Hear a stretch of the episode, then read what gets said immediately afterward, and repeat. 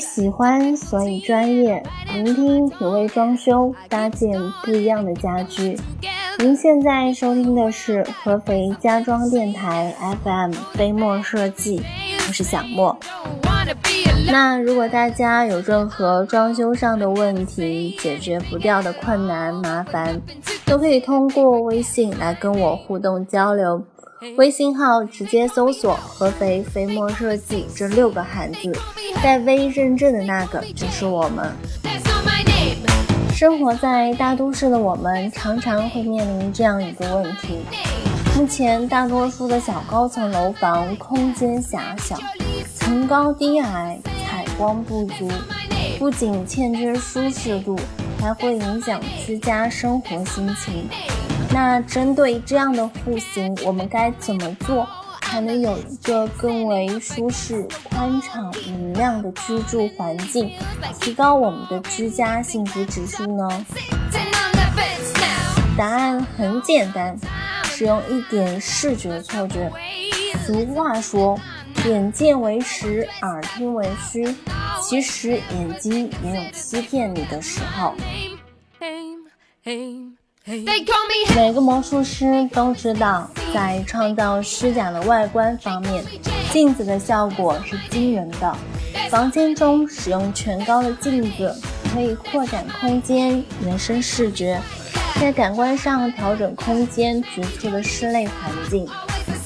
比如在窄小的过道、狭小的客厅、门厅玄关中运用经验和隔断，可以有效的拉伸空间。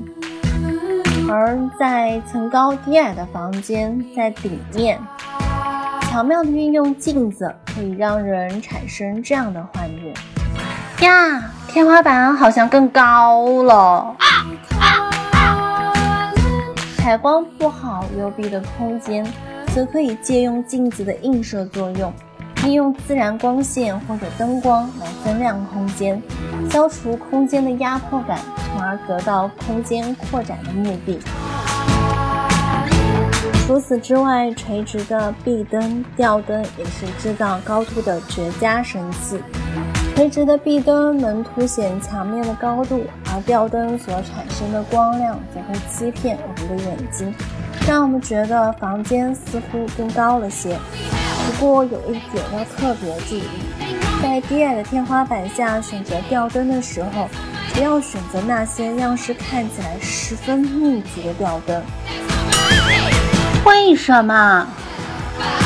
别走开，欢迎进入轻松一刻广告时间。世界上有一类人群，虽然不是老弱病残，但是呢，他们有着密集恐惧症，面对此款吊灯会产生头晕、恶心、精神压抑。现在不都倡导关爱心灵，人人有责？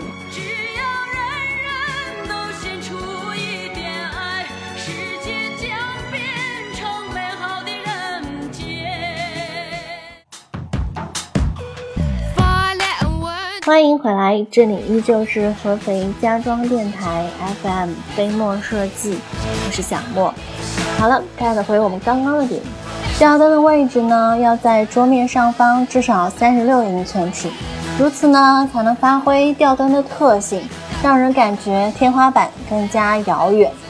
不要问我三十六英寸到底是多高，我呢，告诉你一个很简单的办法：换算换算，量一量，这样问题就解决了。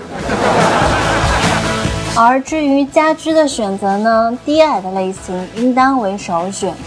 这样的家居通过视觉的对比，可以有更高的天花板错觉。俗话说得好啊，没有你的高，怎么凸显我的矮？就小户型来说，当层高低矮成为了先天的缺陷，无法规避的时候，可以选择一些艺术型的装饰。例如室内的艺术墙，转移一下视觉的焦点。最后要补充的一条是，关于日常的家居生活细节，在低矮的天花板房间要避免杂乱，合理的利用收纳的技巧，改善小空间的局限，保持房间的整洁干净，如此才能显得空间更为宽敞。本期是小莫今年的第一期，在很多的方面都还有需要完善的地方，不过还请各位兄台高抬贵手，帮小莫一把。多体谅体谅，然后再多多支持一下呗。那如果大家有任何的意见或建议，都可以通过下方的留言告诉小莫，或者呢通过关注公众微信号“合肥飞墨设计”私信小莫，墨是墨水的墨。感谢您的收听，我们下期再见。